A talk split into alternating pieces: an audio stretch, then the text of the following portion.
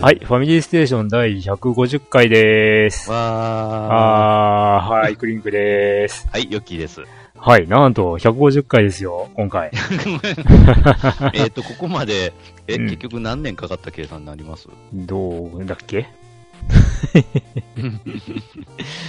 うん、たくさん。うん。まあ、10年は超えてますよね。そうですね。間違いなくね。はい。うんまあね、思えば遠くへ来たもんだ。遠くですか回数はあんまり重ねてないですが。うん、全然ね、え、うん、年の割には。うん。ということでね、えー、今日は2021年の7月21日でございます。あの、久しぶりでございます。はい。あ、お久しぶりです。そう。1ヶ月、まあ都合2ヶ月空いてることになるのかな？そうです。5月配信で6月がなくて、えー、7月のもう、終盤といえば終盤か。うん。うん。で、これをね、あのー、編集して配信となると、7月末ぐらいになるか、どうか。うん。まあ、短時間で終われば、ね、あの、すぐにでもアップできちゃうかもしんないけども、という感じで、まあね、えっ、ー、と、まあ いつも聞いてくださってる方は何も心配していなかったとは思うんですけどうん、まあね。実際にこの番組、あのー、とりあえず 絶対終わるときは最終回をやるつもりなので。ああ、はいはいはい。あの、ね、たとえ一人であろうとも。はい、そうそうそう、そうですね。最終回という区切りはちゃんとつけるつもりはいるので、うん、うん。ね、ツイッターとかで普通にゲームとかして こうあの、ね、いや、過ごしてるのを見ていただいていれば あ、こいつ終われねえなっていうのは お分かりだとは思うんですけども。はい。ということで、えー、まあ、ちょっと、せっかくなので、えー、前置きは早々に仕上げましょうか。そうです、ね。ということで、えー、記念すべき第150回はい、と言っても、特に変わったことはしませんが、はい。今回もよろしくお願いします。はい、よろしくお願いします。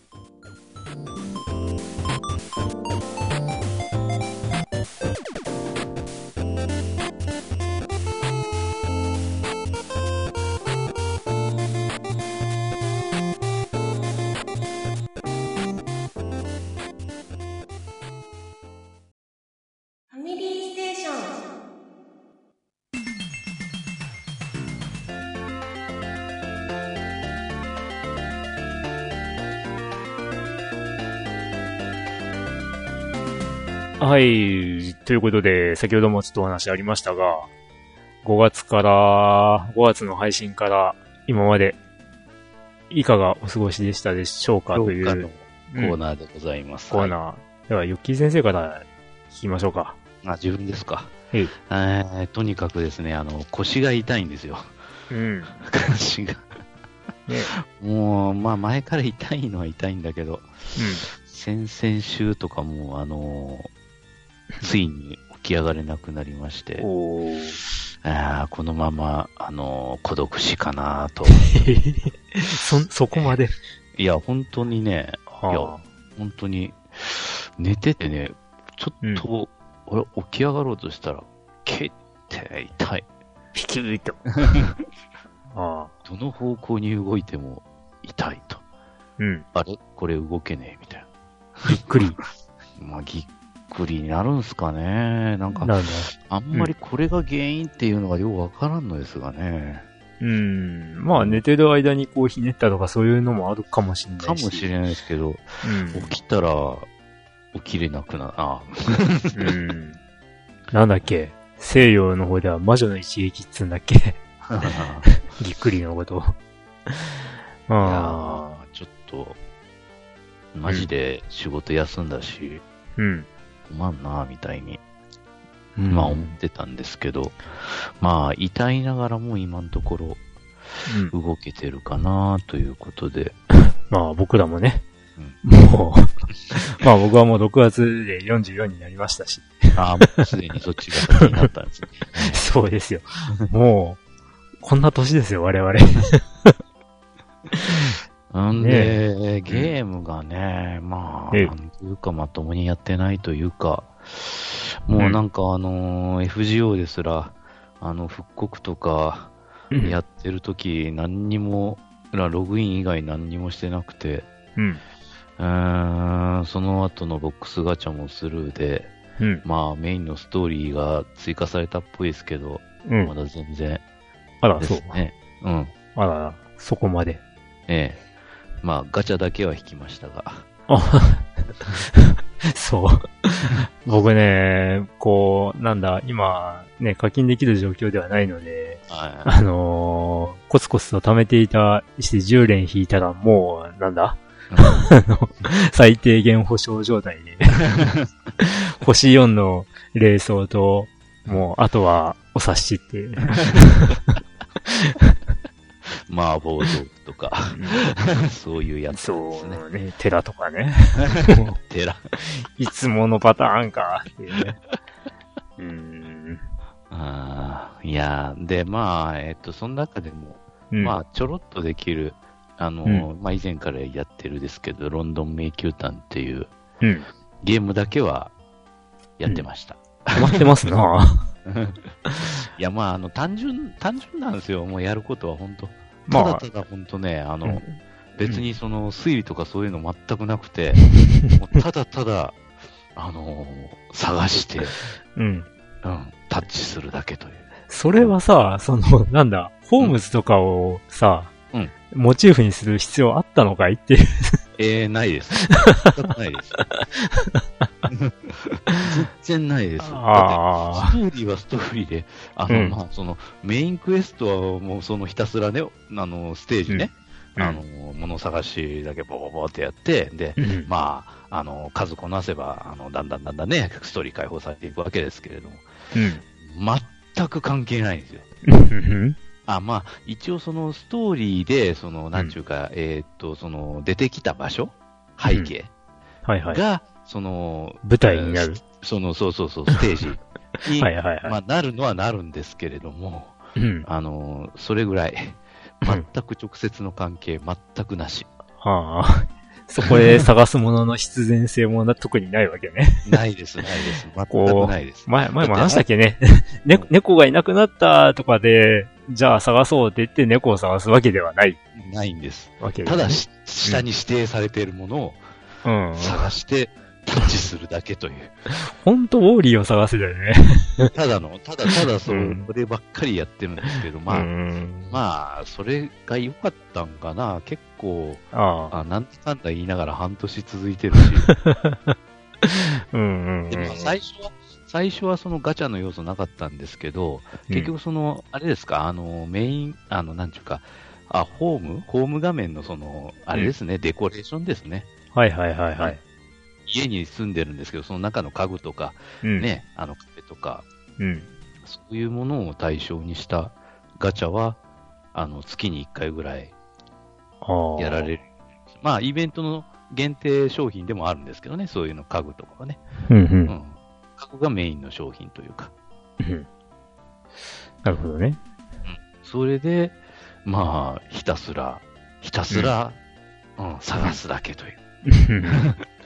まあ、そうね。なんか、いろいろ、こう、考えなくて済みそうだね。そうとは一種類だけなんで、本当に。うん。まあ逆に言えば、まあステージが、まあそれなりに、あの、なんちゅうか種類があるので、うん。まあ、まあでもそれでもそのフリークエスト、ね、あの、コンプしちゃったらもうそこを回る、その意味はないんだけど、です。まあでも、フリー、あの、一つのロケーションに対してフリークエストをあの、コンプするまで80周ですから。80周 ?80 周です。つまりレベレベルが6つに分かれてるんですけど、えー、ぜ全部、あの、6つ、まあの、うん、全部レベルコンプリートするまで80周必要です。おほおお一つのロケーションにつき。で、今、うん、あの、サービス開始からどんどんロケーションが増えて、今やロケーションは30個以上あるんですね。今から参入する人は、むっちゃやること多すぎて飽きないですよ、多分。まあ、ステージ何千回も、まあね、やるだけですけれども。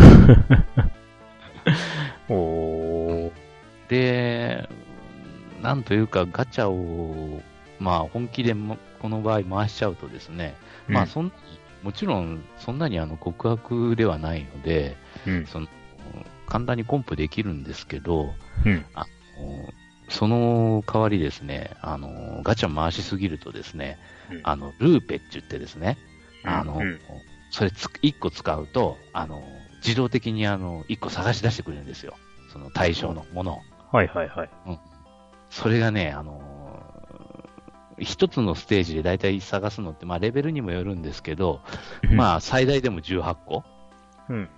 で、制限時間が2分中のもあれだけど、まあ18個ぐらいしかないんですけど、あの、ルーペっていうのね、ガチャ回しすぎてね、あのー、1000個以上溜まっちゃったりしたんですよ。じゃあさ、そのアイテム使えば、な、何ステージか。あの、フリフリーパスというか。うん、うん。サクサクと終わっちゃうわけだ。そういう状態なんですけど、まあ、やってると、それやるとですね、今度また、めっちゃつまんないです。よ。いや、その、本当にね、あの、鬼畜のように、あの、ちっちゃい細かいものとかが、まあ、紛れてるのとかはね、まあ、うん、その、役に立つとは思うんですけど、うん、まあ、絶妙な難易度というか、うん、うん、あの、うん、いや、すごい、まあ、前も話したですけど、例えば、あの、細い、細いあのものとかね、鉛筆とか、あのペーパーナイフとかね、うん、えそういうのがなんかその、あの、廊下の板の割れ目になんか、あの、挟まってたりとか、カモフラージュすごいんですよ、このような。ああ。そうそう。うん、それだとか、もうなんか探すのがですね、テントウムシとかですね。うん。うん、あの、もう本当にあの、細かいとしか言いようがない、えー、あの、うん、縮尺的にはさ、その周りのものとかと、その、なんだ、一般的に現実味のある大きさ。厳密味のある大きさなんですけれども、なのね。時々、大きさが全く違って見えたりします。ん？違って見える？違って見えたり、あの、だからさ、テン、テントウムシを探せって言言われててさ、うん、こう、手前にあるその、まあ、例えば机とかがあって、うん背景の奥に木があって、みたいな、うん、その木に止まってるとかさ、だとすっげえちっちゃいわけじゃん。ね。あの ちっちゃいオブジェは、そういうふうに、あの、遠近法で奥に、遠くに示された場所にはさすがに置かれることっていうのは少ないんですけれども。そうなんだ。ただし、それなりの大きさのやつはですね、本当に、うん、あの、なんていうか豆粒みたいな大きさで、うん、あの、置かれることがあって、うん、それはやっぱ拡大しないと絶対見えないなという。えー、こともあります。はい。あの、テントウムシレベルのやつはさすがにちょっとあの、近く以外には、あの置かれることはほぼないんですけど、まあ、それは運営の良心なのか何なのかわかります、うん、うん。だけど、まあ、鬼畜じゃねえかっていう、あの、隠し方はいくつかありますね。はは なるほど。ただ、まあ前も話したんですけど、何パターンか実は限られているので、レベルごとに。うん。覚えてしまえば、そこに認知してなくてもそこら辺をタップして、うん、あの、クリアすることができます。あえたとえ見えてなくてもそこを触ればっていう、うん、あの、まあ、覚え毛ですね。確かこの辺、前、この辺にあったよな、みたいな。そう。ね、何パターンかに絞られるのでですね、ステージごとに。うん、だから、オブジェの種類もまあかなり豊富なんですけど、うん、あの、要素はあると思います。うん。まあ、ただそれでも、あの、ステージがやっぱ、あの、異なるとまた全然ね、バラバラ違うので、うん、まあ、それはそれで、あの、ちゃんと運営がステージを追加していただける以上は、まあ、遊べるのかなという。うん。そういう気はしてます。ただ、いつまで続くんやらという気もしますが。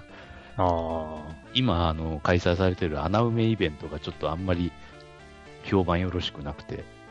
はあ、なぜか1週間だけ開催されてるんですけど、うん、あの過去のイベントステージのなんか使い回しでですね。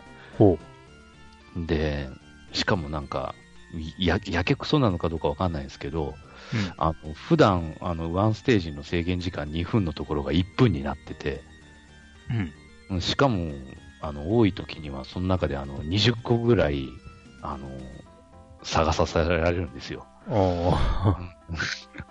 どうしたんかな、これ、みたいな感じで。うん、あの、まあ、あの、なんちゅうか、イベント限定の、その、なんちゅうか、探すものうん、っていうのが結構、まあ、多く散らべ散りばめられてて、それを、あの、タッチしてゲットすることで、その交換アイテムになるんですけど、はいはいはい。あの、昔のイベントにあったあのですね、なんかあのフラスコに入っ緑色の液体が入ってるんですけど、えー、それ、怪しい液体っていう名前なの。うん、怪しい液体をゲットして、うん、あの、あの、商品に変えようみたいな。なんかなんだ。それだけ聞いてるとあれだね。その、ね、なんか、こう、実際、現実疑われそうだよね。怪しい液体。うん。ちょっとまあ、怪しい液体、どのくらい手に入れたみたいな。俺まだなんだけどさ、そういう会話を警官に聞かれた日には、話ちょっと話を聞かせていただこうか、みたいな。うん、まあ、あんまり、その、なんちゅうか、競い合う要素もあんまりないし、まあ、イベントはあるんですけど、なんかその、やっぱクリアして、その、ポイントを競うっていうね、うん。あの、イベントもあって、なんかそれでから、あの、あのなんかプロスポーツのリーグみたいに、あの、上位4名は上のリーグへ、下位4名は下のリーグへみたいな、なんか20人ぐらいで勝手になんかリーグ作らされてですね。はいはいはい。うん、なんかそういうふうな。でも、上のリーグに行ったからってなんか得することはあんまないみたいなんですけど。なるほどね、うん。っていうようなものもありますが、基本的には、まあ、そんな触れ合う要素もなく、うん、淡々と物探ししてるだけのゲームです。はい。ああ。ただ、本当に、ちょこっとで済むので、ワンステージが、時間がですね、うん、まあ、ちょこっとだけやって、あ、終わろうみたいな。そういう時には重宝します。はいはいはい。うん、まあでも、そんぐらいしか本当やってないんですよね。見事。うん。で、他は特にないか？ないんですよね。お話、お話。お話。お話ですか。うん。こう、なんだ、他に何か、こう、ハマってるとか、その、腰を痛めてる間にゲームやらずに、うん。こう、なんかこれ見てたわとか、読んでたわ、的な。何にも。何にも。そう。にも。あ、とかなんか、最近、試験か何かが、あのー、あるとかなんか？3ヶ月後にちょっと。3ヶ月？後なんだ。ええー、あのー、あの、その、試験のその前準備というか、その応募、うん、応募の必要な書類を取りまとめてたのは先月ですね。ああ、なるほど、うん、それで提出して、あとはちょっとその書類審査があって、で、えー、まあ、良ければ3ヶ月後の試験に行きますと。ほう。まあ、ほぼ、ほぼ行くとは思うんですけど。ああ、うん。書類審査。ええ。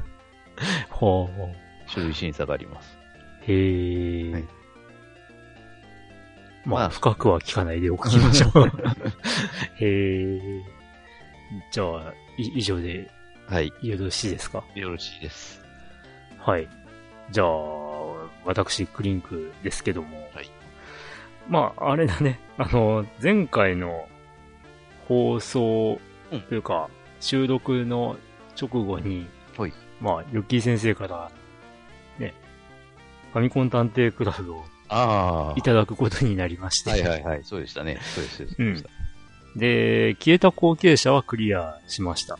おうん。攻略とか特に見ず。うんうんうん。うん。なんかさ、ちらほらっとこう聞こえてたんだけどさ、うんうん、その、え、そ、それ調べたら済むの？みたいな箇所がやっぱりあるね。ですです。あの、手立てがね、むっちゃ、あ、なんちゅうかわかりにくいです。あのね、ねまあ、ネタバレになっちゃうけど、あのー、まあ、某、ね、某、某机の上をね、うん、こう、調べようとしたんだ、前。うん。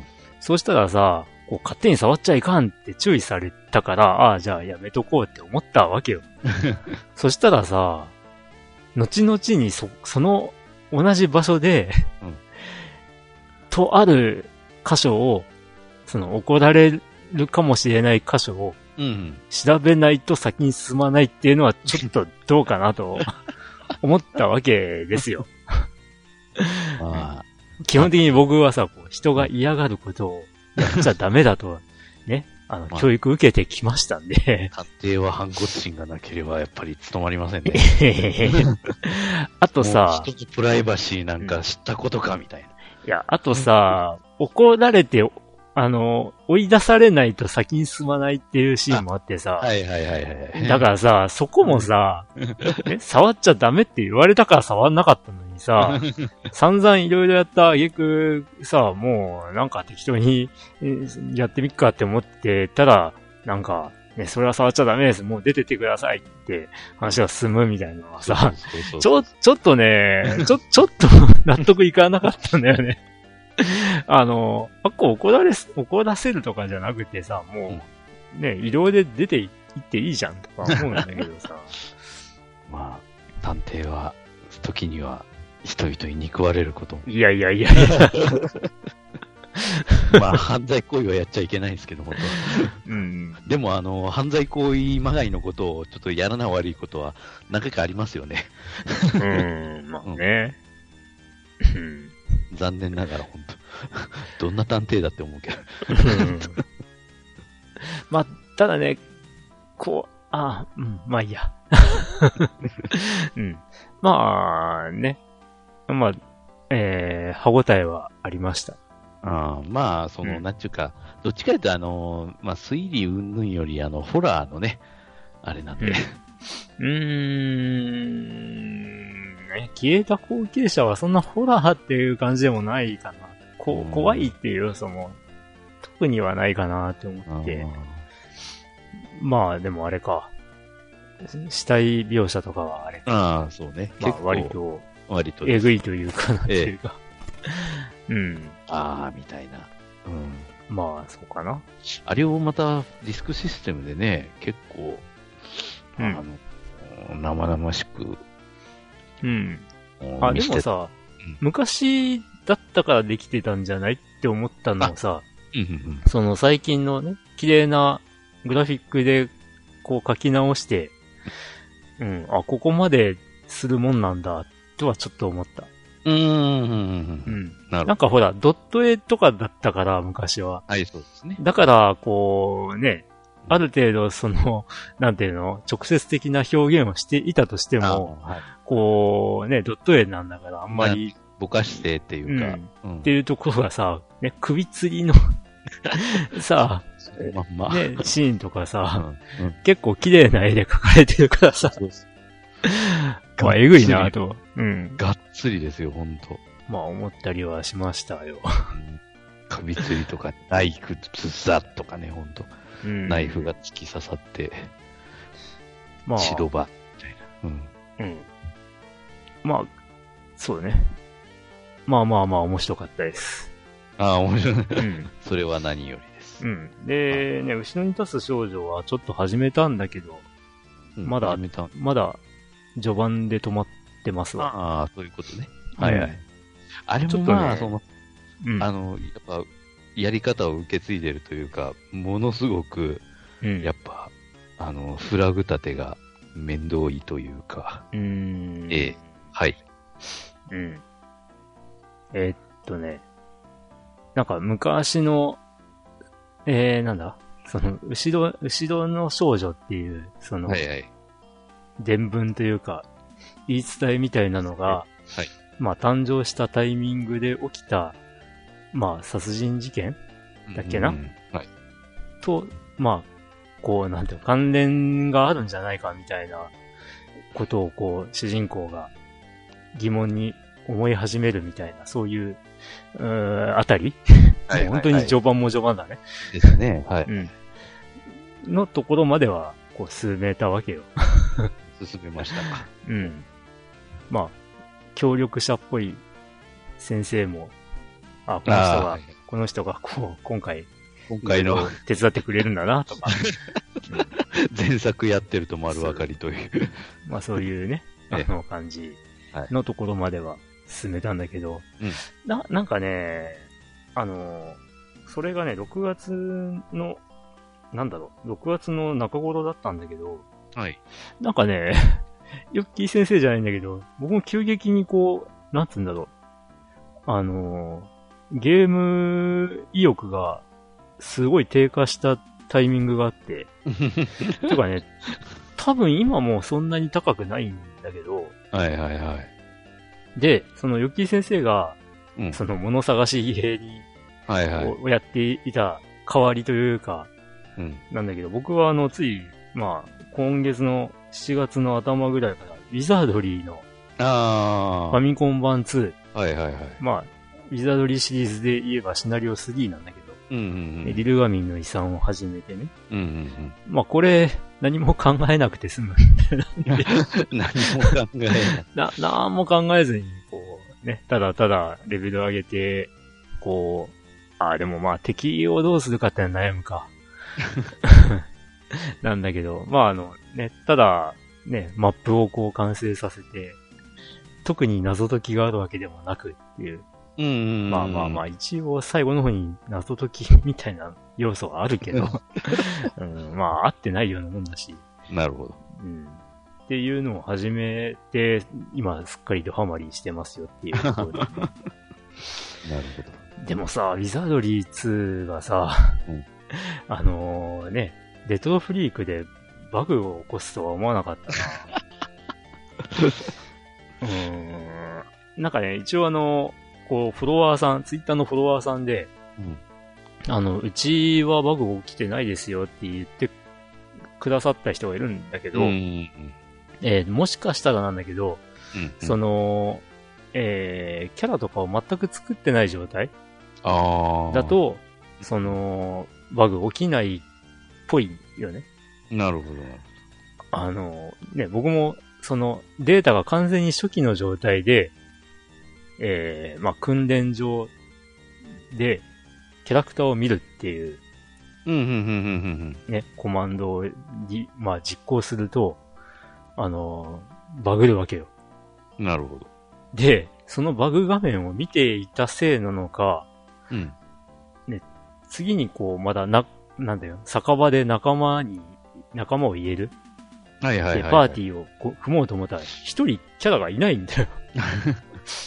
あれってしかもね、それがまた前ほら、今日の自然上、うんうんうん、リザードリー1をノーリセットをプレイしていた時に、うん、僕の名前、クリンクって名前を付けたキャラが次々ロストしていくっていう話が あったんだけど、ひどいね。うん。都合3キャラクター、クリンクって名前を付けたキャラが全員ね、ロストして しまうっていうね。まあ、ちょっとネタ的には美味しい 展開があった。美味しいってあった。うん、いや、な、なったんだけど、うん、なんとね、今回そのバグで、レトロフリークでバグで消えたキャラクターがまたクリンクだったんだよ。綺麗。じゃそら。いや、綺麗さっぱりね、カタカナクリンクだけがね、バグの画面の後、うん。正常の画面に戻ったらね、選択できないというか、選択肢に出てこない。はぁびっくりした。で、結局、うん、そのクリンクだけは、まあ一応作り直して、うん、で、クリンクだけレベル上げ直して、みたいなことをやったんだけど、うん、その後よ、その後。その後？あのー、不慮の事故で、えー、4階で全のパーティーが全滅しまして、うん。で、まあ、画面はね、城に戻るわけなんだけど、はい。そこで、その、まあ、全滅してしまったから、うん。その、全滅したキャラが、まあ、全滅した瞬間にロストする場合があるんで、ああ、ロストしているかどうかを見たかったんだけど、うん。その確認をする方法って訓練所でキャラクターを見る、なんだよね。で、まあ。それしかない。うん。うん、どうだろうなって思いながら、うん。見てみたら、案の定バグって、ああ。で、しかも、さっき言ってたそのクリンクっていうキャラが消えた時以上のバグが発生して、うん、操作が不能になったのね。ああ、らら。で、レトフリのそのホームボタンを押して、うん、で、まあリセットをして、うん、タイトル画面に戻りました。うん、戻りました。で、再開しました。うん。仲間を入れる、選びました。うん。戦士1、戦士2。初期状態。続。うん。初期状態になってました。なんということだ えっとね、平均レベルはね、あのー、8だったんだよね、その時。で、結構な時間やってたんだよ。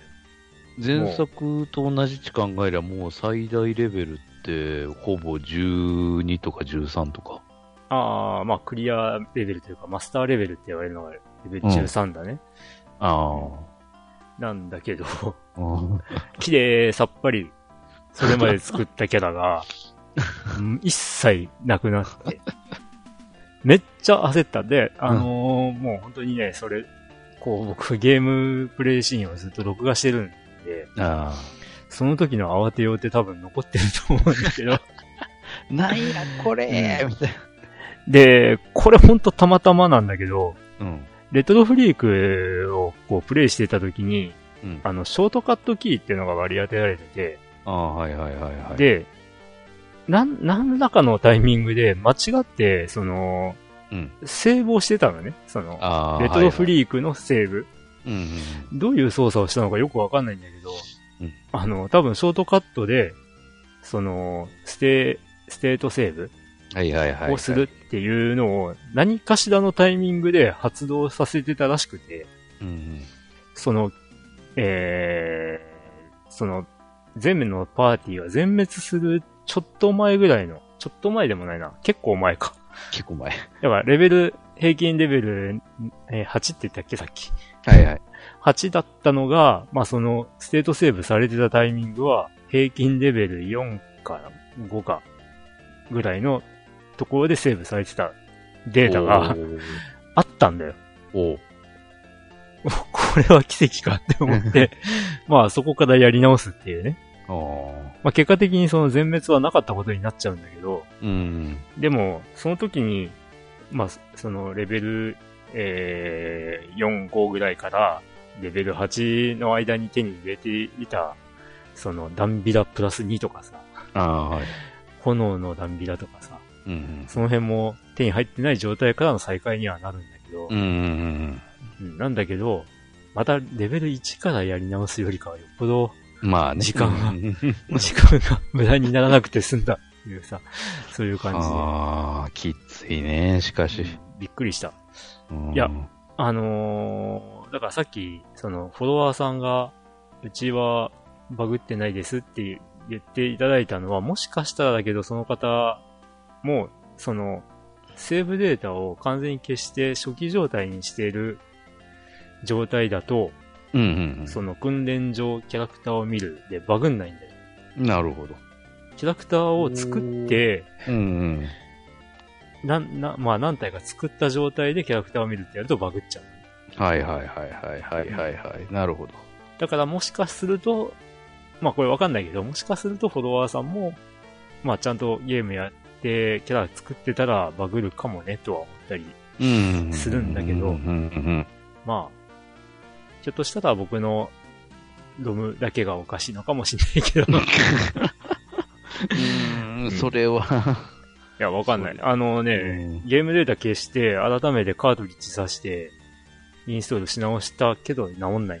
ああ、そうなんや。じゃあ、ログの問題かもしれないわけね。うん。もしかしたらね。まあ、これは、あの、僕が小学校6年生の頃に、あのー、ね、い、今とは違うミスターマックスで 日替わり商品で、あの、ね、当時あの、ミスターマックスというお店、はいはいはい。えー、金、土、日って毎週のように、こう、日替わりで、あの、ね、新品のゲームソフトが980円とか1980円とかっていう。すごい価格で確かに売ってた。売ってた時に、うん、ウィザードリー2、ファミコン版ウィザードリー2を980円で買った覚えがある。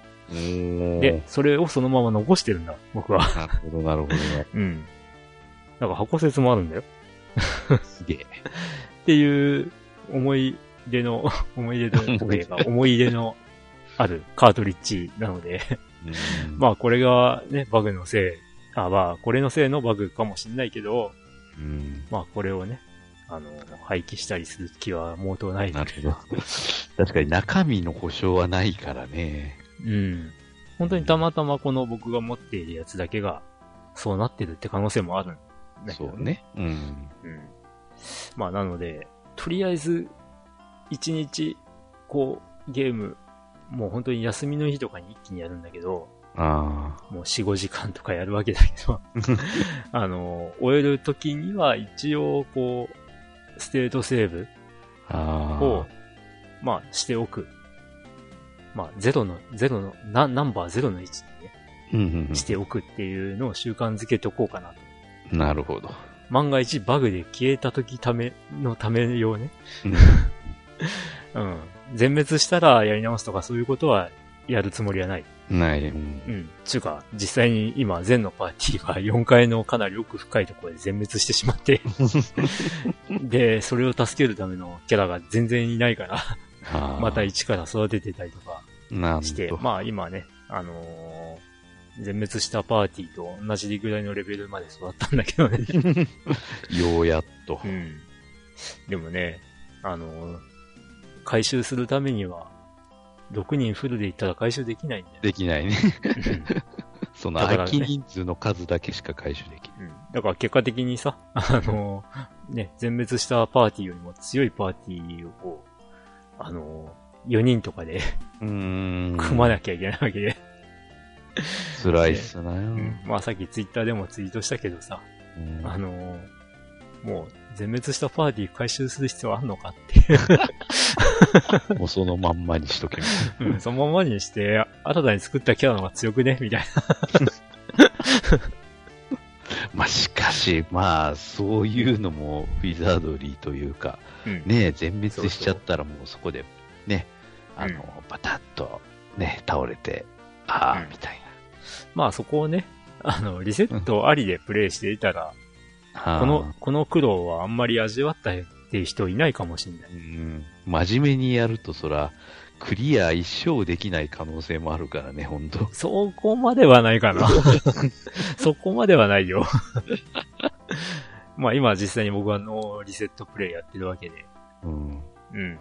あのね、 One よりは楽かなっていう気はする。っちゅうかね、 One、One はね、何がきつかったかって、あの、行く必要のないフロアもう全部マップを作ろうっていう決心でやってたから、それあれが本気できつかった。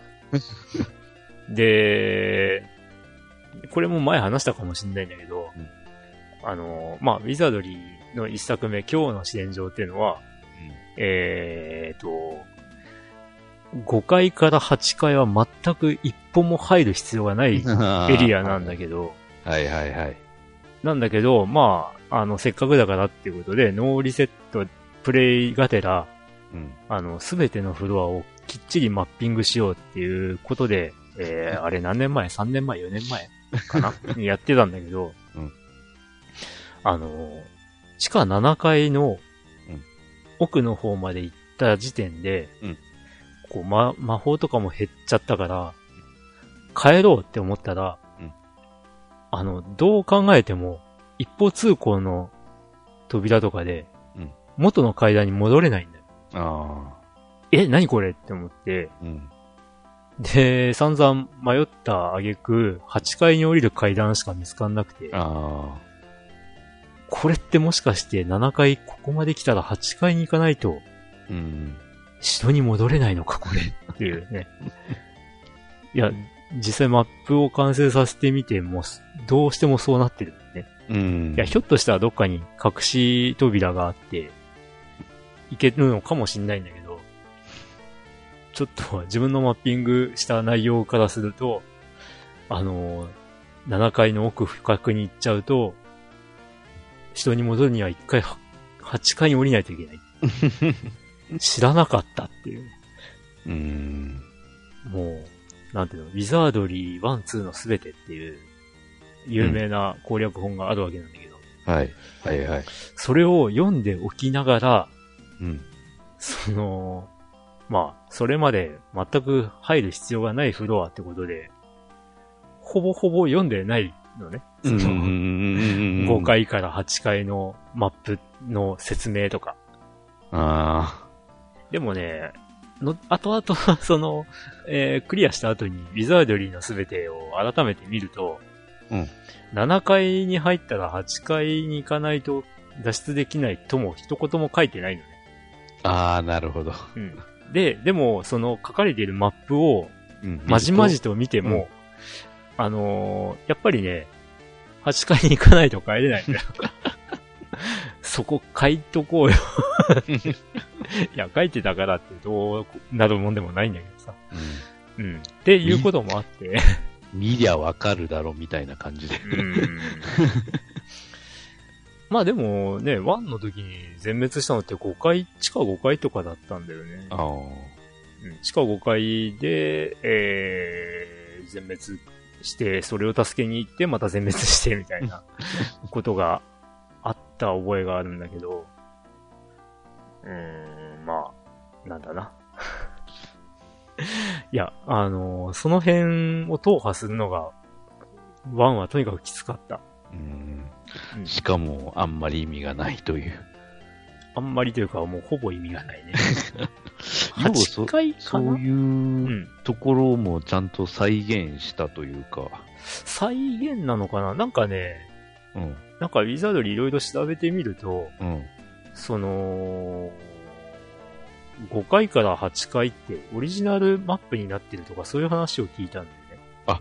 そういうこと。つまり、うん。あの、当初からもともとあの4階から9階にあのエレベーターうん。みたいなので移動するっていうやつで、その間の階はないことに なってたのかな。うん、ないというか、いやな、ないんじゃなくって、うんその元々の、その、えー、開発した人たちがうん。作ったマップとは5回から8回は違うっていう。違ううん。っっていう話を聞いた。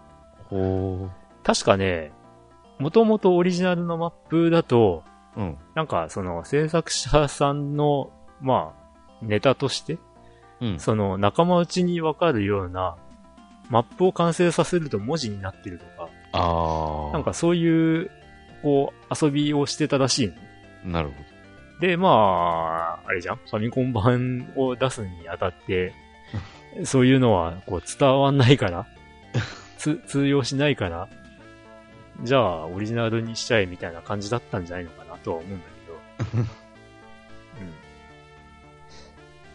まあ、ね、1、2、3、4、9、10は、ど。うん。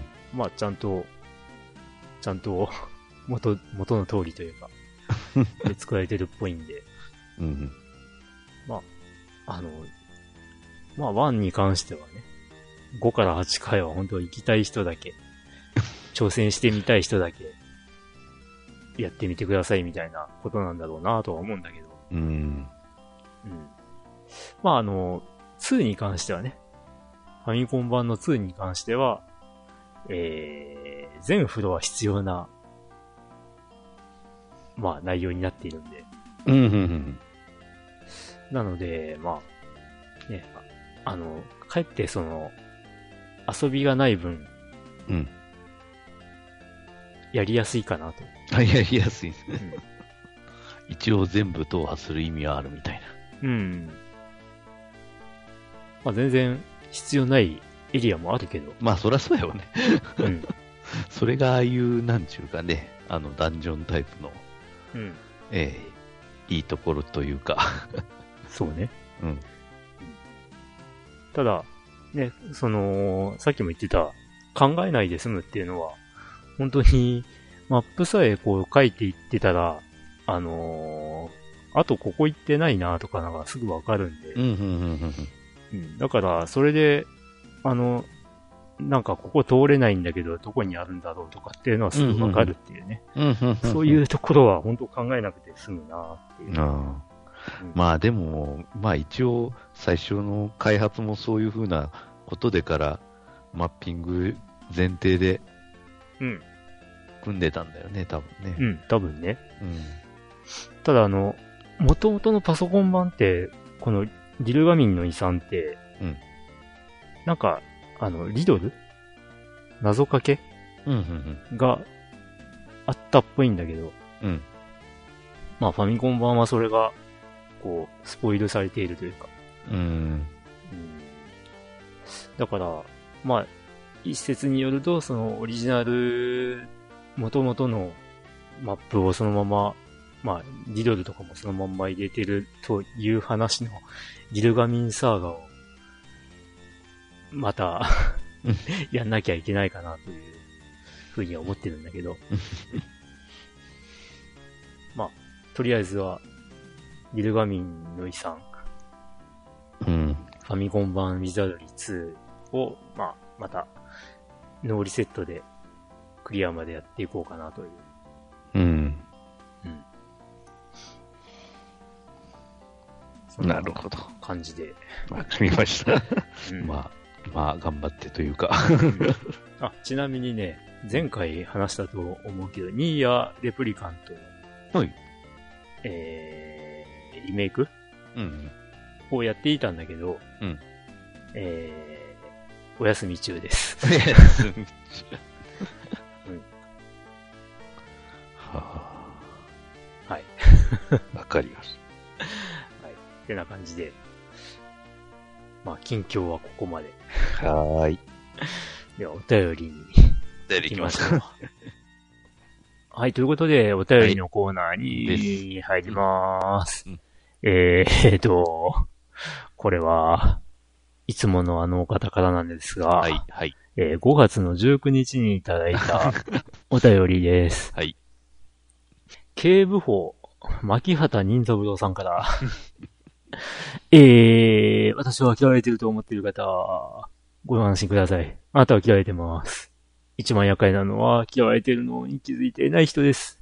えー、私ですか？私は嫌われて、チャラララララ、チャラララ。と、どうも、田村正和さん追悼ということで、こんなスタートで始まりました。ファミステの古畑任三郎こと牧原です。そういう謎、謎解きつながりで、スイッチでファミコン探偵クラブがリメイクされ、発売されました。グラフィックはさることながら、人物のセリフもフルボイスで流れます。そしてこの事件の犯人は、以上、牧原任三郎でした。え、犯人が牧原さん？ちゃうでしょう。違うね。はい、ありがとうございます。はい。でも、ね、古畑的に言うと、最初から犯人が分かってないといけないよね。そうね。そうですね。ドラマ的にね。そうです。だからその、最初から分かってるっていう前提で見せていくからね、うん、本当あれは。あれ？なんだっけね、うん、あれ、なん、なんとかってジャンルなんだよね。確かああの、ジャンル名がついてるんだよね。うん。なんだっけ、刑事コロンボとかもそういう話だっけね。確かね。はいはいはい。だから犯人が最初からどういう、うん、ああ、まあ、ね、まあどういう殺人をしたのかが分かってた上で、うん、ええー、まあそれを、の謎を主人公がいかにして解明するかっていうのを見るのが面白いみたいな、ね、そんなドラマの作りなんだけど。はい。まあね、田村正和さん亡くなっちゃいましたね。まあ、そうですね。うん。まあでも、なんか随分長い間、表に出てなかった気はする。うんうん、いつの間にかこう見なくなっちゃったなーって思ってたら、まあ、療養してたみたいな。うん。うん。まあ結構ね、芸能界の人ってそういうことがあるよね。はい。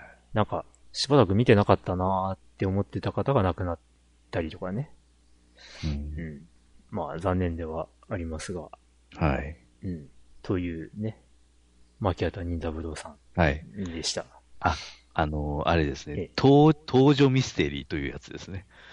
ああ。最初に犯人が、はいはいはい。明かされて、ええー、うん、それで、あのー、事件解決に向かって、うん、まあ、犯人視点で物語が進んだりとか、まあね、うん、いろんな、あれですね。うんうん、そういうふうな。はい。ありがとうございます。はい。続いて、はい。5月20日にいただいたお便り。はい。えー、っと、5月20日、これですね。はい。えー、っと、牧原は恥だが役に立たないさん。立たないんだ。立たないんですね。えー、引き続き牧畑任三郎です。違うやん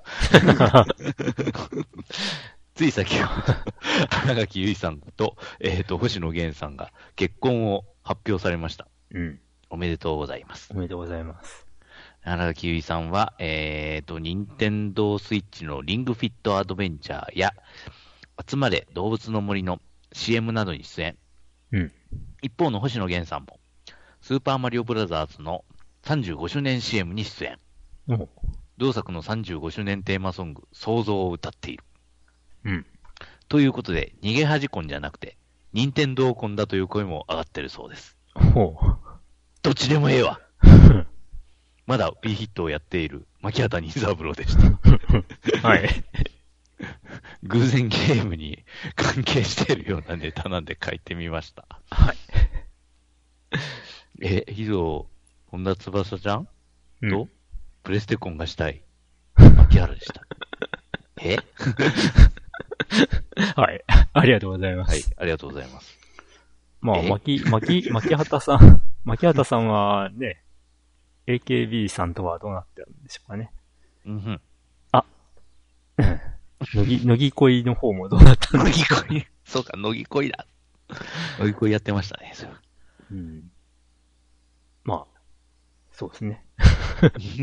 その、自分の好きな、こう、作品とかに関係していた人同士が、こうね、実際に、ね、なんていうの？いい関係になったりとかしてるのを見ると、うん、まあ、嬉しいと思うパターンと、いやーって思うパターンと まああると思うんですけどうん。うん。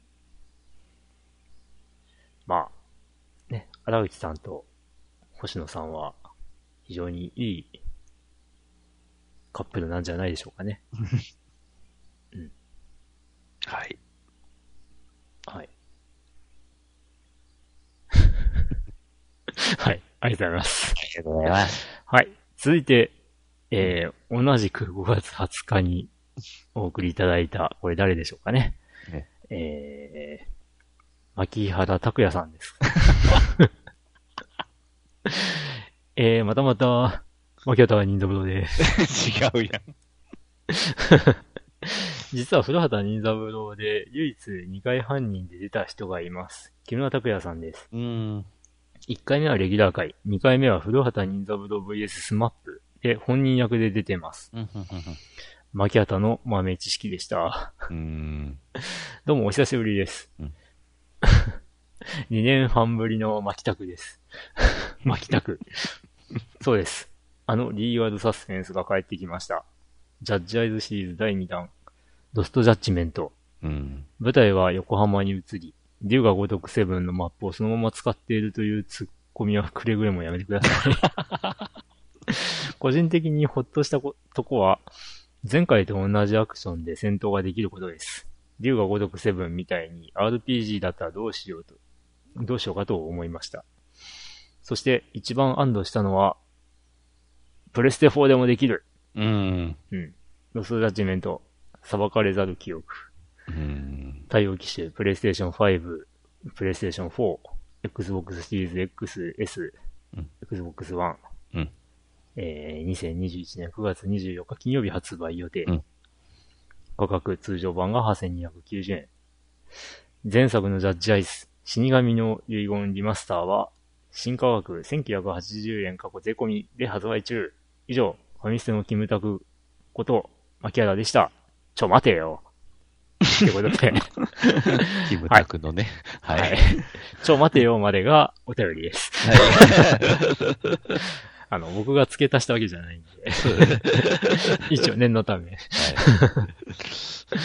はい。はい、あ、結局これリマスター、あの、例の、あの、うん、パクられた人ってもしかしてこれ、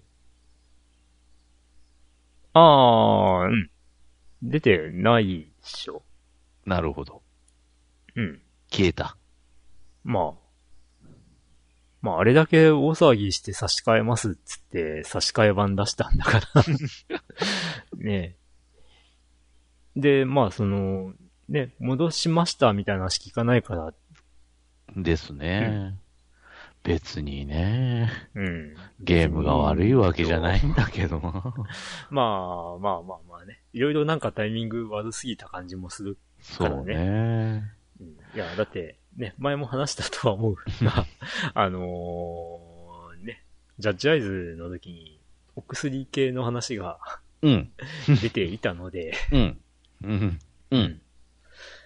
まあ、それに関連して、出演者がお薬で捕まるというのはやっぱり うんやっぱりやばい、やばいというかまずいでしょうよって話でございますわ。お薬なお薬、まあ、お薬は確かにいかんけど。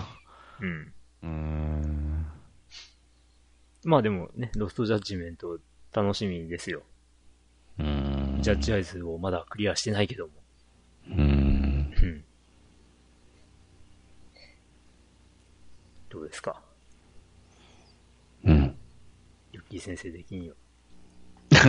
この、この辺のシリーズというか。竜が如くとこも全く触れてないですか？ほとんど、ああ、ほとんどしか全くやな。ああ。全くです。あのシリーズは。うん。はい。ということで。まあ、ちょっと確かに語れることはないけど。うんはい。牧拓さんありがとうございました。はーい。牧拓さんでしたね。はい。えー、牧畑さんと、牧畑さんと、牧拓さんうん。はい。えー、お次がですね、えー、牧原はニュースキャスターさん。はい。うん、はい。えー、ファミステニュース。えー、こんばんは。キャスターの牧原龍太郎です。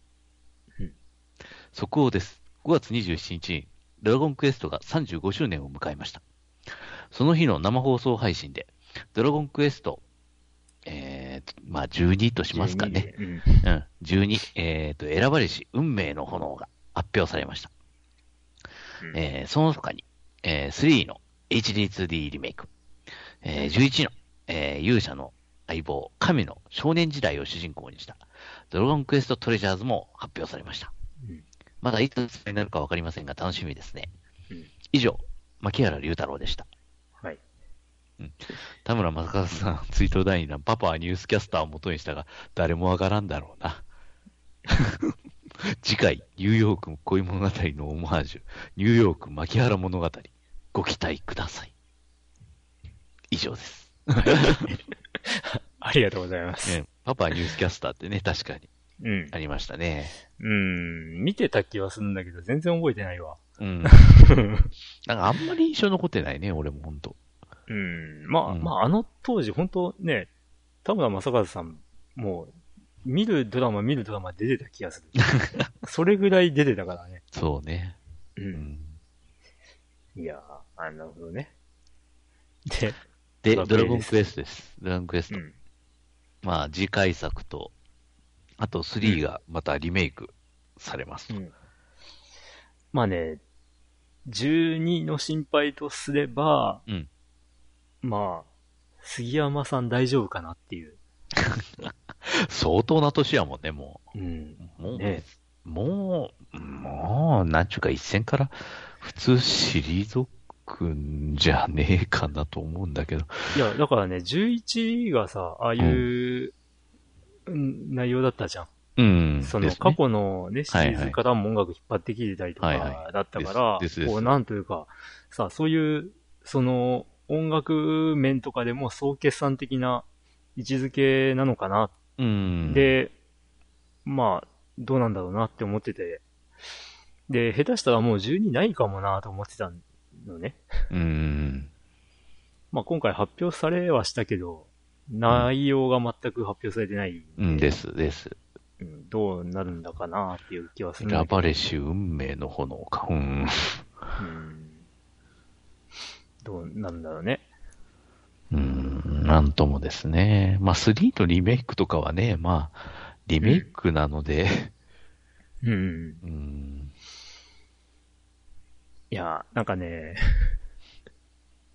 もう、あの、もうね、その子供の頃に、うん。ドラクエ2をプレイした、おっさんとして、あの、最近、なんていうの？プレステ4移植版？の、そのドラクエ2の実況プレイを始めているのを、こう、YouTube とかで見かけたりして、うん。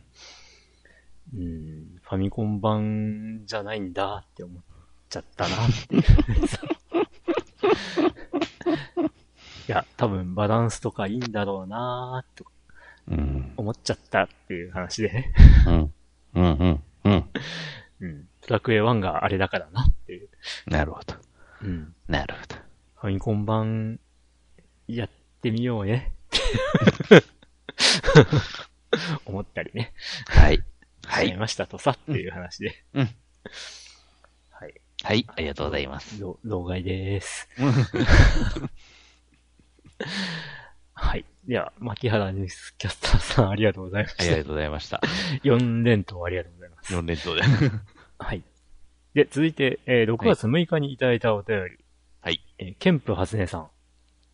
こんにちは。毎回お便り、えー、読んでいってくださってありがとうございます。うん、さて、クリンクさんもお悩みの PSP の議連の野望が2個ある問題ですが、うん、えー、アクシスの脅威 V の方は PS1 で出たジオンの系譜をブラッシュアップさせていった最終形のようなもので、おおむね出来はいいです。うん、モビルスーツは先行のハサウェイまで出てきます。ほう。ん？うん、うん。ズサブースターが強すぎてゲームをぶち壊しかねないので、なんだ、ズサ、ズサのブースター？はい。えー、新ギレンの野望の方は、サターン版の初代ギレンに近いらしいです。持ってるけど、まだやってないのでわかりません。ごめんなさいね。ではでは、ということで、ありがとうございます。えありがとうございます。うん。ズサとかもうなんか うん。そうね。うん、そうね。まあ、さっき、ん？ん？っていう話があったけど、先行のハサウェイも、まあそもそも古い作品なのでまあそうで、元はね。うん。うん、まあね。最近ようやく映画版で。映画になりました。えー、一作目が公開されましたが、三、うん、部作の一作目ということで。ですね。うん。思ったんだけどね。うん。あの、先行のハサウェイ、僕、こう、どっかでチラッと三部作とは聞いてたんだけど、うんうんうん。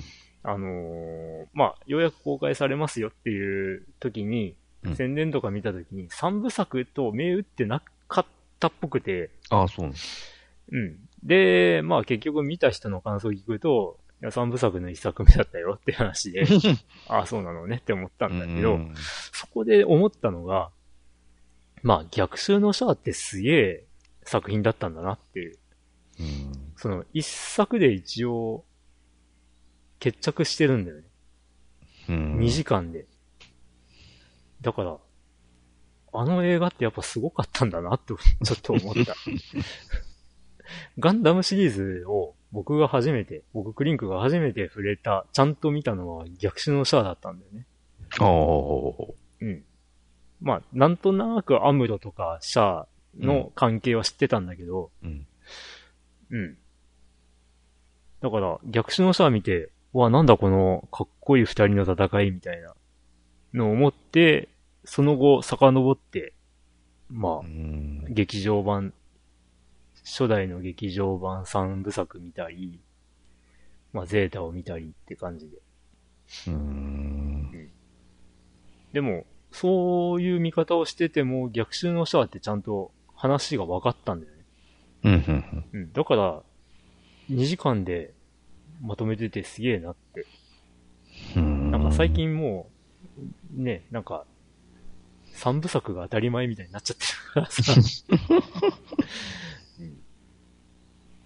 どうなんだろうなって思ったりはするけど。うん、まあね、三部作って言うんなら、ね、二作目三作目も、なるべく早いうちに 公開してもらえたらいいんだけどなとは。なるほど。うん。思いますわ。うん。ギレンの野望やりたいな でも、難しそうなんだよね、これね。うん。うん。一応サターン版のギレンの野望持ってんだけどね。あ、そうね。いや、あの、もう本当あらかた、ね、この数年間の間に気になってるゲームっていうのは、その、プレステサターンの頃のやつは、だいたい手に入れちゃってるもんだから。うーん。うん。まあ、いつか挑戦したいかなって。うん。うん。どうですか？ん？キ先生は、ガンダム系は？ガンダム系はあんまり見ないんだよね。見ない。うん。なんかこう、これ見たなって作品は？いや、見てるのはゼータとかも確かに見てはいるんだけど、お多分、当時分かってなかったと思う。当時？小当時？小学校。オンタイムの記憶ってこと？うん、いや、再放送じゃなかったかなと思うんですが。再放送？うん、なんか遅れてなんか大分でもやってたような気がするけど。さすがに初代のガンダムって。初代のガンダムは、再放送の再放送の再放送ぐらいだと思うんだけど。うん。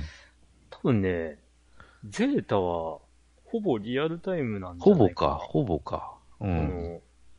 いや、置いたってほら、チャンネル少ないもんだからさ。うん。あの、えー、アニメとかって、リアルタイムというか、ではなくて、ちょっと、こう、遅れて入ってくるみたいな感じなんだけど、でも、そうね。え、その、その時に一回見ただけ？そうね。うん、えっとね、1986、85年だ。ああ。うん。だから全然わかんなくてさ。まあ、そうだよな。うん、本当に。ああ、どうなんだろう。その、一回しか見てないっていうことになれば、うん、本当覚えてないとは思うんだけど、うん、ゼータって、うん、ねすげえ話なんだわ あのね、えー、っとね、敵味方入り乱れて、女性キャラが裏切りまくるっていう。で、その理由がすごいよ。あのー、ね、さあ、あなたは私を女として見てくれなかったわ、みたいな。でも、パプテマスさんは私を女として必要としてくれるっていう理由で裏切るんだよ。それをね、8歳だからの子が見て理解できるかって話だよ。あ、白っ子ですかね。うん、はあ、って。正直ね、白っ子の魅力はわからん、全然。うん、あれ、あの、あの人がなぜ女性キャラに人気というかがよくわからないただの俺様にしか思ってなかったが、うん。うんいや、本当に、今、今、今の、ね、女性に、ゼータガンダムをこう、見せたら、もうなんか、ソース感食らいそうだけどね。白っ子って、うん。なんだろうね。あいつ、その、ニュータイプ的な能力で魅了してたってことなのかなうーん。よくわかんないんだけどね、あれ。わかんないね。うん。さらにね、その、終盤になって突然現れるアクシズ軍ね。突如現れて、うん、ね。なんか3すくみだか4すくみだかよくわかんない状況になっていくっていうね。まあ僕ゼータ見たのはね、あれなんだ、社会人、えー、3年目ぐらいの時なんだよね ちゃんと見たのは。もう、一晩かけて、ほぼ全話見たっていうね。うーん。うん。いや、その後ね、うん、サターンの、あの、ゼータガンダムを改めてプレイして、まあ、ダカールの日っていうステージがあるんだけど、あの、シャアが、こう、演説をしている中、こう、なんていうの、その演説会場を守るために戦うっていうシーンがあって、うん。こう、アニメでもそうなんだけど、こう、シャアが演説している声を背景に戦うっていう、それをちゃんと再現してるとこがすげえっていうね。ゲームバランス超ダメだけど。はい。っていうガンダムゲーの思い出でした。ケンバーツネさん、情報ありがとうございました。はい、ありがとうございます。はい、それでは、えー、っと、本日最終ですね。はい。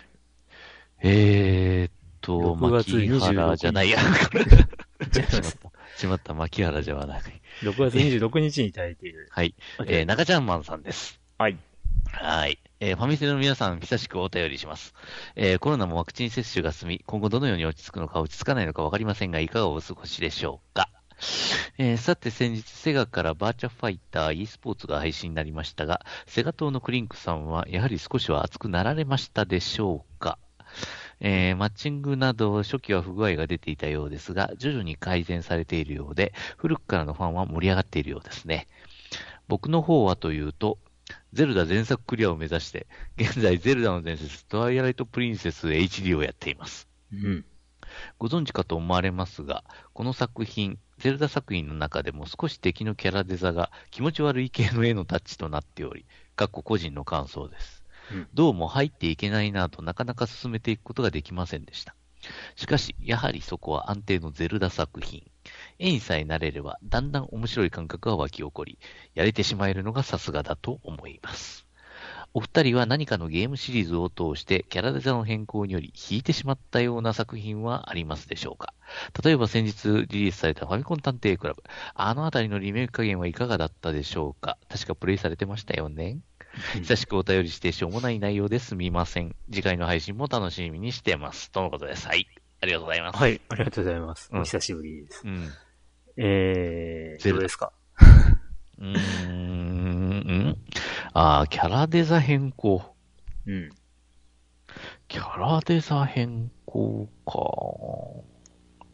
キャラデザ変更で、ね、がっかりした作品というと、実は一個思い当たるものがほう。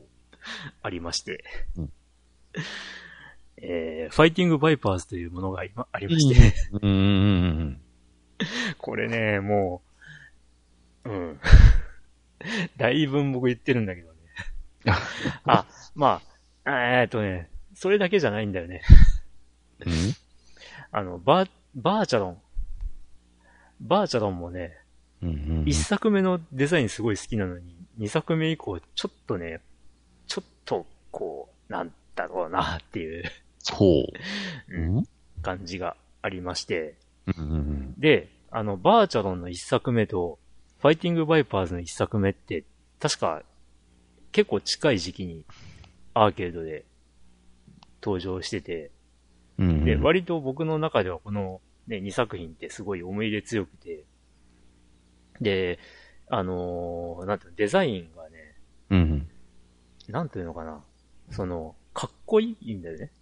ああ。かっこいいデザインだったんだけど、うんうん、えー、まず、バーチャロンの2作目のオラトリオタングラムの時に、えー、フェイエンナイトっていうのが、フェイ、フェイ、フェイエンザナイトだっけな、うん、っていう、あの、フェイエンっていう、女の子っぽいロボット、というか、バーチャロイドのデザインが、うん、なんていうか、ハートハートしてるんだよね。で、僕はあの、最初のバーチャロンでフェイエン使ってて、で、だって仕草は女の子っぽいけど、そのデザインはかっこいいって思って使ってたんだよね。うん。それが、なんだろうね、可愛さにちょっと振っちゃったデザインになっちゃって、それで、すごいがっかりしちゃったっていうね。うん、そういう思い、まあ思い出があるんだけど、じゃあ、ファイティングバイパーズはどうだったかっていうと、うん、ファイティングバイパーズの一作目も、まあ、なんだろう、全キャラ共通してかっこいいっていう、かっこよさがあったんだけど、うん、えっ、ー、とね、2になってね、えー、まあ、某、某、某イラストレーターに キャラデータが変更されまして、で、えー、まあ、アーマーがねうん、変なゴテゴテしたものになっちゃって、その一作目は、それぞれの服装に合ったアーマーだったのに、二作目からはなんか共通して、なんていうの？変なデコボコがついたアーマーになっちゃったっていう感じで、で、まあしかも僕そのイラストレーターさんの絵が苦手で。そもそもそこからダメだったりするんだけど、っていうのでがっかりしました。ああ、まあ確かになんか変わった、リメイクとかでね、確かにあの変わったゲームはいくつか今まででもあったけど、うん、まあがっかりというのはなかったような気が。うん。そう。特に、まあ、まあ変われば変わったで、あ、こんなもんかみたいな感じですぐ、まあ受け入れるのが普通かなとは。うん。うん。で、えっ、ー、と、中ちゃんマンさんはですね、えっ、ー、と、トワイライトプリンセスを、えっ、ー、と、7月14日にクリアしたようで、一応ツイートからちょっと、あの、見てるとですね、で、今度はあの、あれです、今度はあの、ゼルダはですね、あの、あれですか、不思議の帽子あれをやってるみたいです。うん。うん。あの、ゲームボーイアドバンスですかね。うん。うん。ゼルダシリーズはもうなんだか、わからん。僕の中でゼルダシリーズってリンクの冒険で止まってたんだがまあね。あとはまあ、スーファミのね、あの、神トラでしたあのね、うん、いや、だからね、神々のトライフォースを触れてないんだよね。あ、触れてないの、うん、まあ、一回はプレイした方がいいとかと。でね、うん、いや、その、なんかね、ゼルダの伝説の続編がスーパーファミコンで出た、まあ、その神々のトライフォースが出た時に、はい。なんかすごいね、い、今更感があったんだよね、なんか。今更？うん。ん？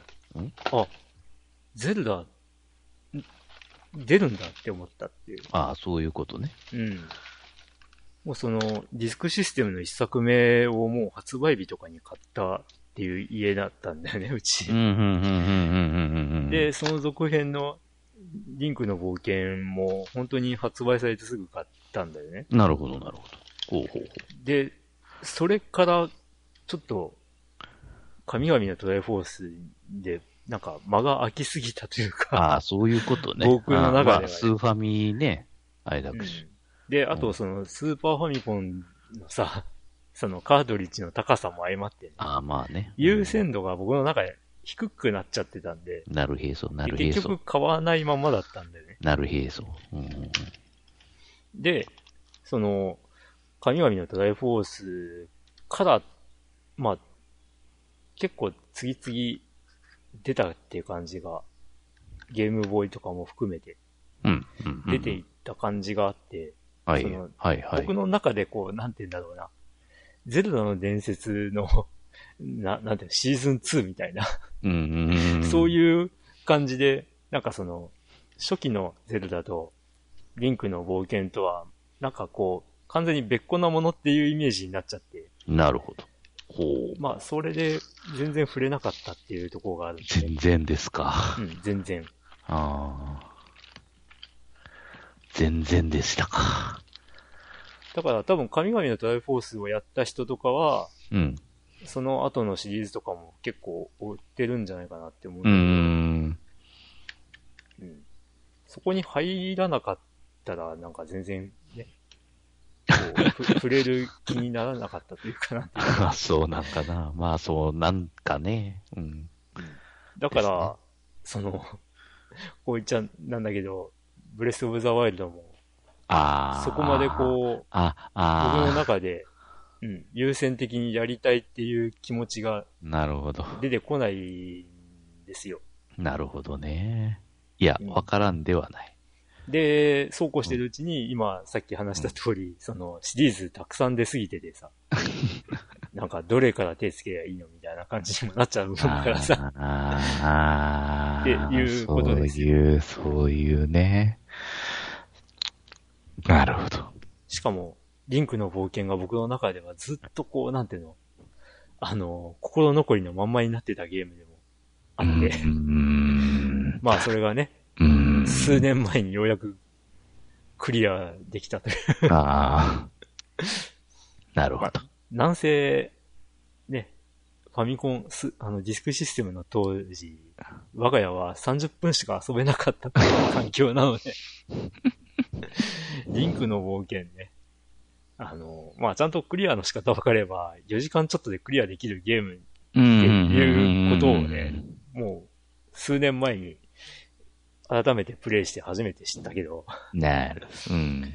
あの、昔はね、とにかくレベルを上げようと思って、レベルを上げる時間がなかったんだよね。ああ。あの、なんだ、すべてのステータスを、あの、全部上げないと、ちゃんとレベルが上がらないっていう、うん、そういう仕様だったもんだから。うん。それでもうね、はるか昔に、まあ諦めたゲームだったんだけど。なるほど。まあクリアできてよかったねっていう。だからね、僕の中でそのリンクの冒険じゃなかったゼルダの伝説は、いはい、その後も触れてもいいよなっていう感じにはなったんだけどね。なるほど。で、それこそ、神々のトライフォースやんなきゃかなって思って、えー、手を出してないっていうね。ねえ。ねえまあ、スーファミミニに入っていたはずなので。うん。増えるななるほど、なるほど。うん。スイッチオンラインよりかは、スーファミミニかな。ほう。ほう。で、あと、バーチャファイターだね。バーチャファイターは、どうだろうなこれ、あの、古くからのファンはっていうふうに、中ちゃんまんさん書かれてるけど、うんうんうん。えー、古くからのファンという感じでもないのかなっていう気がする。あの、バーチャ4、4ぐらいからの人がすごい盛り上がってるかなっていう気がする。うん。ち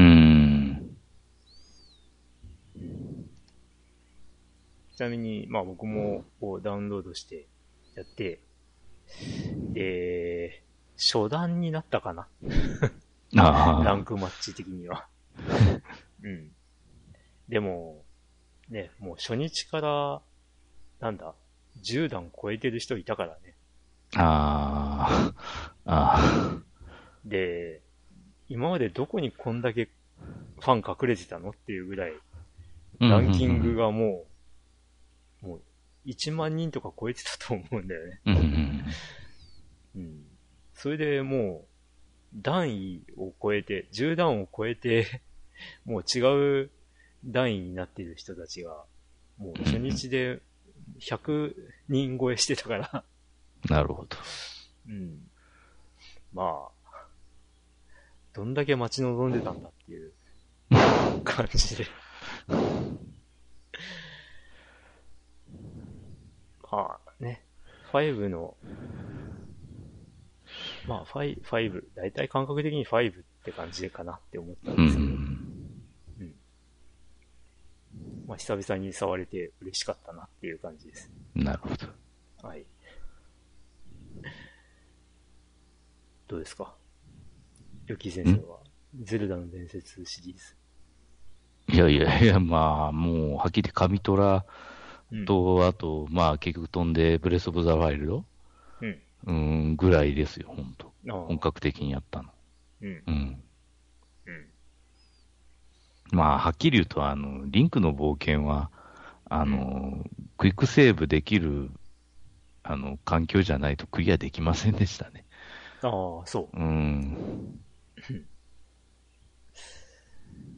まあね、海外、海外版だと、レベル揃えなくても、ステータスが、ああ、ね、引き継がれるという仕様になってるっていう。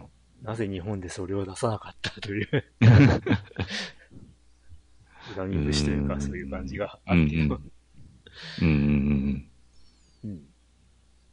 でも、本当にね、さっきも話した通り、リンクの冒険は、コツさえ、クリアな流れとコツさえ分かれば、割と短時間で終わっちゃうゲームっていう。うん。なんかね、メトロイドにも似た ものがあるなっていう。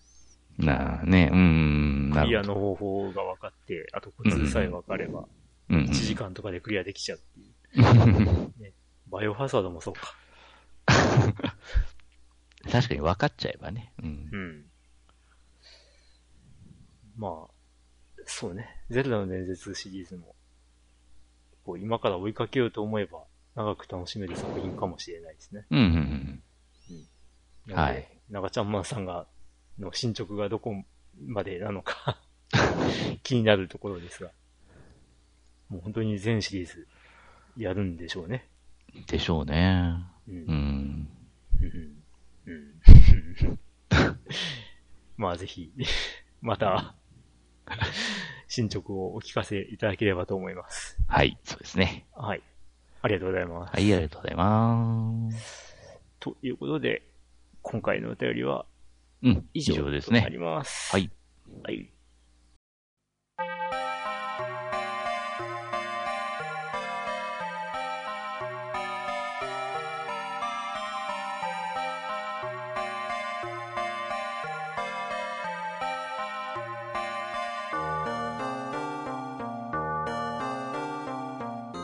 はい、エンディング。はい。ということで、どうでしたか ?150 回スペシャル。なん、何にもスペシャル感がない。スペシャル感何にもないっすね。仕方ないっすけど。うん。まあ、100回の時はなんかね、ゲームで遊びましたけど。うん。まあ次になんかするとしたら200回ですかね。ですね。はい。まあ、だ、だと思います。はい。何、何もせずに、だらっと終わるかもしれないけどね。だらっと。普通に、ぬるっとね。ぬるっとですか。うん、ぬるっとか。はい。ってなわけで、7月ももう、ね、21日なわけなんですけど。うん。うん。あと、2回、順調にやれば、ゲーム対象の告知ですようん。もうか？早すぎる。うん。いやー。きつー。きついかね。いやー。なんというか。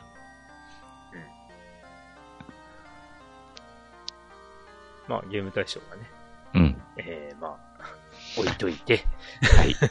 行きましょう。あの、プレイステーション5のデジタルエディションの、なんか、新型が出るそうですよ。デジタルエディションの新型？うん。また新型ってあった。そうです。旧型すら出回ってんのかどうかわかんないのに。ねえ。なんか、売れ行きはね、うん。プレステ4を抜いて、なんか、好調らしいですよ。おー、どこにあるんでしょうね。どこにあるんでしょうね。うん、ね謎ですね。いつ見てもね、ないんですけど。うん。まあ、どな、どなたかが、買ってる、ね、たくさん買ってるんでしょうよ。うん、たくさんお買いになってるんですかね。多分ね。本当に、うんみたい。まあ、どこにあん？うん。あの、デジタルエディションの、うん。まあ、まあ、新型というか、が出るってことは、うん。まあ、普通のディスク版も新型が待ってや出るでしょうと。出るんかな？その時に手に入ればいいかな。う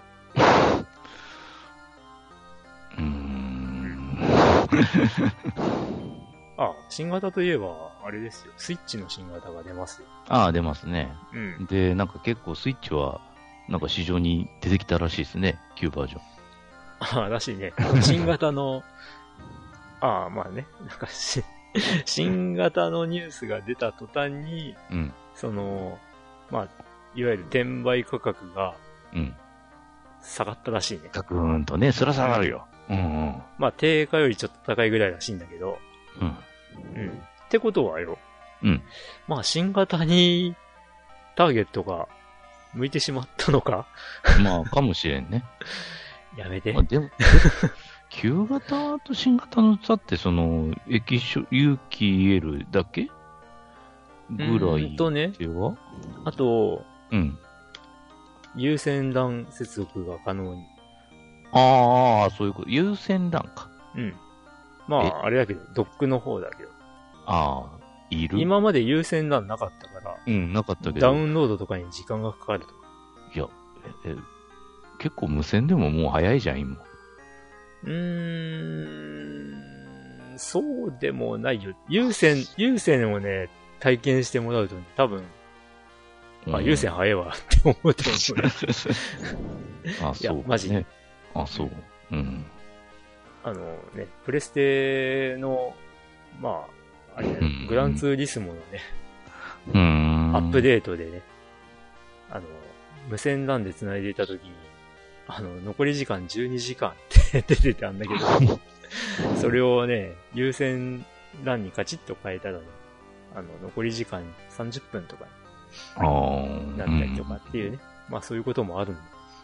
あのー、ただね、有機 EL なんだよね。うんうんうん。有機 EL モデルを活かすのは、うん、無線なんだよね。ああ。だってドックから外すからね。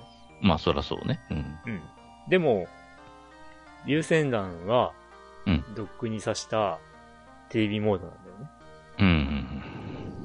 その辺がちょっと、ちぐはぐだよね。わかんね。わかんねわかんね。まあ、結構いらねえっていう意見が、見受けられるんだけど、うん。まあ、ね、完全初代の本体を持っている身としては、電池の持ちが長いバージョンを欲しかった ので完全初代やね、それほんと。うん。ちょっと、ちょっと欲しいかなっていうところですね。うん、なるほど。まあ、あと、あれですよ、スチームの、ね、スチーム特化のゲーム機が出ますよ。ああ。うん。あ、形的には、はあ、はあはあ、うん、スイッチっぽい形で、7インチのディスプレイがついてる。で、一応ドックもあって、ドックを使えば、やっぱりテレビモードになるみたいな。やるでしょ。うん。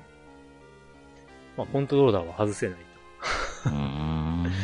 で、ドックモードの時には、なんか、あれね、その、キーボードとか、マウスとかも使えるらしいという。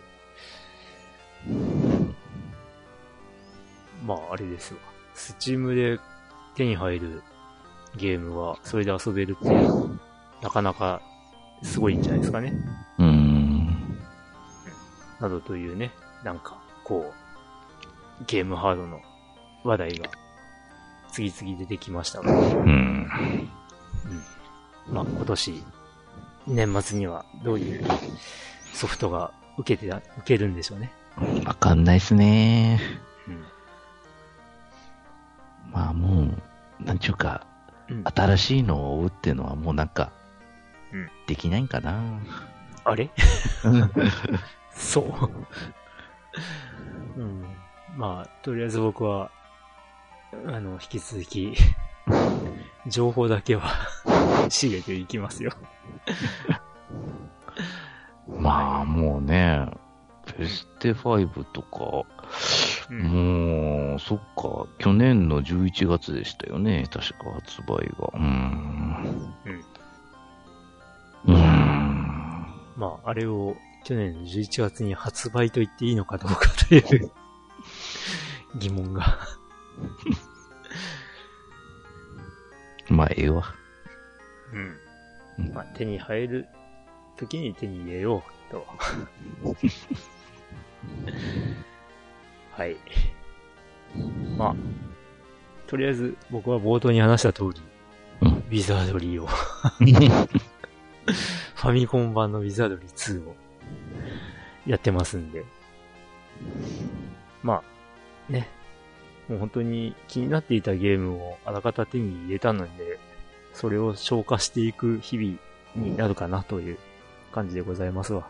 うん。はい。昔やろう、や、やってみたかったっていうね、うん、そういうソフトを、うん、あの、今になって手に入れたっていうね。はい。ということで、えー、皆さんも、まあ、どういうソフトが好きだったとか、今このゲームが面白いぜとか、そういう話題ありましたら、ぜひ、お教えいただければと思います。うん、はい。はい、あ、そうだ。あの、ツイッターでね、僕はたまにこう、アンケート取ったりしてまして、うん、この間はね、死ぬまでに一回はやっとけっていうロープレイを教えてくださいとか、ね、あのー、ね、元気がない時にこれやったら元気出るよっていうゲームを教えてくださいとかね。そういうことをやってたりもしてますんで、うん、えー、そのあたり気になる方はぜひ、ツイッターの方でも 見ていただければ、と言いつつ、今、僕の、えー、フォローしても、ウィザードリー2の話ばっかりになってますけど。はい。ということで、えー、まあゆき先生はいろいろ大変かもしれないですけども。はい。はい。ちょっともうまたおそらく大変になるでしょうけど。まあ、そうですか？うん。おあ、はい、まあ、後で話そう。はい。ということで、えー、また、来月、収録できればいいな、と。うん。8月にね。はい。うん。ということで、えー、また皆さん次回まで。はい、次回まで。さようなら。もうなんか、あれだね。ん？エンディングがだんだんグダグダと。グダグダになります。なってますが。